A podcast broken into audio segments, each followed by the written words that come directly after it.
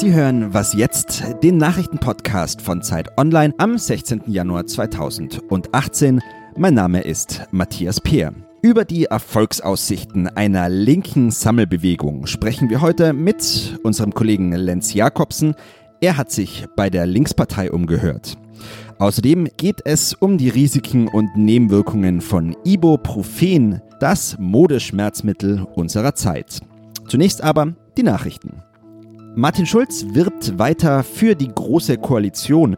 Heute besucht der SPD-Chef seine Genossen in Düsseldorf. Bereits gestern hat er versucht, die Parteifreunde in Dortmund von den Ergebnissen der Sondierungsgespräche zu überzeugen. Das ist offensichtlich nicht ganz einfach. Schulz sprach hinterher von einer sehr lebhaften Diskussion. Der Landesverband in Nordrhein-Westfalen ist für Schulz besonders wichtig. Er stellt nämlich knapp ein Viertel der Stimmberechtigten auf dem entscheidenden Bundesparteitag am kommenden Sonntag. Vor allem der linke Flügel der Partei stemmt sich gegen die Große Koalition. In Vancouver beraten Vertreter aus mehreren Ländern heute über den Nordkorea-Konflikt. Auf Einladung Kanadas und der USA treffen sich die Außenminister von 20 Staaten, darunter Südkorea und Japan. Die in der Krise aber gar nicht so unbedeutenden Länder China und Russland, die fehlen aber. Deshalb wird es auch bezweifelt, ob das Treffen wirkliche Fortschritte bringen kann. Die Amerikaner wurden erst am Sonntag wieder an die Gefahr durch Nordkoreas Raketenprogramm erinnert, und zwar durch eine Raketenwarnung auf Hawaii. Zum Glück ein Fehlalarm. Redaktionsschluss für diesen Podcast ist 5 Uhr.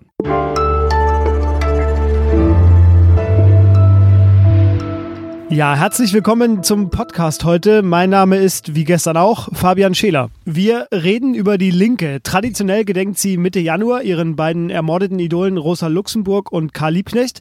Und im kommenden Jahr wird dieser Todestag zum 100. Mal sein. Dieses Jahr hing aber erstmal ein großes Thema über dem linken Jahresauftakt. Und zwar die Idee einer neuen linken Sammelbewegung. Darüber rede ich mit Lenz Jakobsen, Politikredakteur bei Zeit Online. Lenz, hallo. Hallo. Lenz, eine Art linke Volks Volkspartei, in der sich Linke, Teile der Grünen und Teile der SPD zusammentun. Das schlug Oskar Lafontaine vor. Was soll das denn sein? Ja, das ist eine gute Frage. Ähm, er hat das, glaube ich, extra so diffus gelassen, wie er das da vor zwei Wochen im äh, Spiegel formuliert hat. Ähm, er will eigentlich alle versammeln, die irgendwie nichts rech nicht rechts sind. So hat er das jetzt äh, präzisiert am Wochenende. Also alle, die sich gegen Nationalismus wenden, ähm, sollen bitte zu ihm kommen, sozusagen. Er möchte die enttäuschten SPD-Wähler, die nicht mehr glauben, dass die eigene Partei die soziale Gerechtigkeit durchsetzt.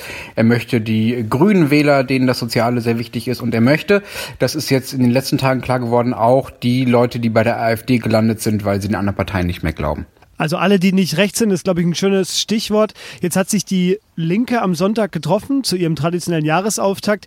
Du bist dabei gewesen. Wie kam denn diese Idee da an? Ja, im Prinzip ganz gut, wobei man sagen muss, dass äh, den Leuten, die da im Publikum saßen, diese taktischen Fragen, wie sich jetzt die Linkspartei aufstellt und ob es eine Sammelbewegung ist oder eine Volkspartei oder ob alles so bleibt, wie es ist, natürlich relativ egal waren. Die wollten vor allen Dingen hören, dass man keine Rüstungsexporte mehr machen soll, dass man sich nicht mehr in Kriegen beteiligen soll, ähm, dass prekäre Beschäftigung verboten werden soll. Also die klaren, knackigen Slogans der Linkspartei waren das, was da am besten angekommen sind, diese taktischen Fragen traten da ein bisschen in den Hintergrund. Was allerdings ganz spannend war, war, dass die ganzen anderen großen äh, Politiker der Linkspartei, also Gregor Gysi beispielsweise, aber auch Dietmar Bartsch, der Fraktionsvorsitzende, sich sehr deutlich gegen Lafontaine positioniert haben bei dieser Veranstaltung. Also gesagt haben, wir brauchen keine neue Partei, wir sind auch schon eine Sammlungsbewegung, die Diskussion schadet der Partei. Ähm, da wurde klar, dass Lafontaine da ähm, gegen die meisten anderen Funktionäre der Partei zumindest steht. Jetzt hatten Sie sich die Linken auch einen Gast eingeladen, der eine Sammlungsbewegung anführt. Wer war das? Das war Jean-Luc Mélenchon, ein Franzose, der bei den Präsidentschaftswahlen im vergangenen Jahr ziemlich aus dem Stand 20 Prozent gewonnen hat mit äh, einer Politik, die sehr ähm, ja russlandfreundlich würde man in Deutschland sagen war, sehr pathetisch gegen Krieg und sehr ähm, ja man könnte auch sagen populistisch war äh, und viel linker als das, was man äh, in Frankreich bisher als äh, sozialdemokratisch verstanden hat und auch das, was die SPD hier macht. Das hat sehr gut funktioniert, war quasi eine Sammlungsbewegung, ne? also genau das, was Lafontaine denen auch vorschwebt. Die beiden sind eng befreundet übrigens. Jetzt argumentieren ja Linke in Deutschland immer, dass soziale Gerechtigkeit, wenn sie von der SPD ausgerufen wird, eigentlich immer nur als Streichposten, wie jetzt aktuell in den Sondierungsgesprächen auftaucht. Die Linke selbst hat sich zur sozialen Opposition in Deutschland ausgerufen. Wie ist denn dein Eindruck? Braucht Deutschland das? Braucht Deutschland dieses Banner, hinter dem sich die linke Gesellschaft versammeln kann? Ähm, ich glaube, das Problem ist, dass es dieses Banner nicht gibt. Also selbst wenn ich jetzt sagen würde oder wenn Herr Lafontaine sagen würde oder wenn irgendein Wähler sagen würde, wir brauchen das, dann müsste ja jemand dieses Banner noch benennen. Und das ist total schwer. Ähm, es ist ja das Problem der linken Parteien seit Jahrzehnten eigentlich in Deutschland, dass es dass es ihnen total schwer fällt zu sagen, was sie eigentlich wollen. Also dass sie keine keine konkrete Vorstellung von einer von einer irgendwie linken Zukunft äh, mehr haben. Früher gab es diese Emanzipationsträume der Linken, also Bildung für alle und Aufstieg für alle. Das ist äh, verloren gegangen, weil äh, es, man könnte sagen, erfüllt wurde durch den durch das Wirtschaftswunder und durch den Aufstieg, äh, den ökonomischen äh, und die die Mobilität, den die viele Leute ja mittlerweile haben nach oben.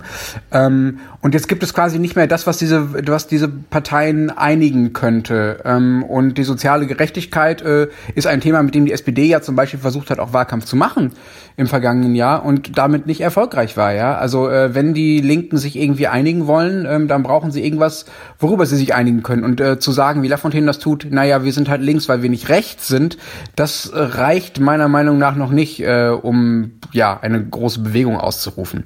Einer, der seit Jahren schon diese Bewegung anführt, ist Gregor Gysi. Er wird heute auch noch 70. Wir gratulieren herzlich und das war Lenz Jakobsen, Politikredakteur bei Zeit Online. Danke, Lenz. Danke auch.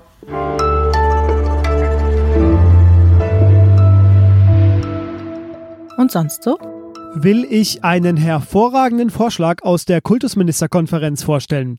Ostdeutsche Erfahrungen müssen in den Westen gebracht werden und umgekehrt. Das sagte der thüringische Bildungsminister Helmut Holter und schlug vor, einen Schüleraustausch zwischen Ost- und Westdeutschland einzuführen. Ich selbst stamme aus einer bayerisch-thüringischen Grenzstadt und hätte mir das gewünscht. Ist also, wie ich finde, ein guter Vorschlag.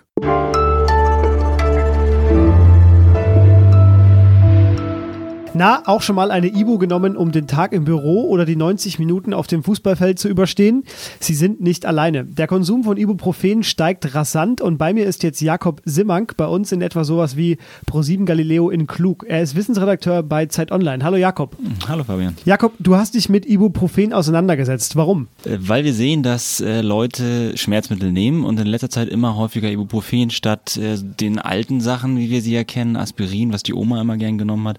Und wir sehen sehen eigentlich einen ziemlich rasanten Anstieg an Ibuprofen, sowohl was die rezeptfreien Medikamente angeht, als auch was die Verschreibung angeht. Und das ist ein Trend, der ist stark und über die letzten zehn Jahre deutlich sichtbar. Vielen hilft Ibo ja im Sport. In meiner Fußballmannschaft höre ich die Überschrift deines Textes, hast du mal eine Ibo fast jede Woche. Was sagt denn die Wissenschaft? Ist das gesund? Nee, gesund ist es auf jeden Fall nicht, besonders wenn man es zu häufig nimmt. Und die Frage ist ein bisschen auch, äh, die man sich, glaube ich, stellen sollte, wann will ich eine Schmerztablette nehmen, um äh, fit zu sein auf dem Sportplatz? ist ja so ein bisschen ähm, auch ein Problem, weil im Grunde genommen der Körper Schmerzsignale sendet, auf die sollte man auch hören. Und ähm, dazu kommt, dass beim Sport äh, sicherlich ähm, ohnehin eine Nierenbelastung da da ist, dadurch, dass man sehr viel schwitzt und ähm, vielleicht auch nicht so viel trinkt und Ibu zusätzlich auch noch die Niere belastet und ähm, man sieht das bei Marathonläufern, die auch vorher Ibu oder auch Diclofenac nehmen, die haben dann deutlich häufiger ein äh, Nierenversagen tatsächlich. Also man sollte ein bisschen vorsichtig sein. Man darf aber trotzdem gelegentlich mal eine Schmerztablette nehmen. Also das ist jetzt irgendwie nicht, nicht immer gleich gefährlich. Ich wollte gerade noch fragen, gibt es eine Faustregel, wie man mit Ibuprofen umgehen sollte? Genau, also ganz, ähm, ganz klare Regeln gibt es nicht, aber es gibt schon eine gute Faustregel, die sagt, nicht mehr als zehn Tage im Monat. Das heißt, ähm, dass man äh, ja mal gucken muss, wo kommt der Schmerz her? Wird der Schmerz irgendwie chronisch? Kommt er jeden Tag wieder? Und dann sollte ich doch mal zum Arzt gehen und fragen, woran es liegt und ähm, das ein bisschen abchecken lassen. Der Text von Jakob über den Umgang mit Ibuprofen ist im Wissensressort erschienen und war der Text, der auf Zeit Online am Wochenende am meisten gelesen wurde. Ich sprach mit dem Autor Jakob Simmank. Vielen Dank. Vielen Dank. Und das war was jetzt am Dienstag. Mich und diesen Podcast hören Sie morgen wieder und ich sage einfach nur Achtung vor der Ibu.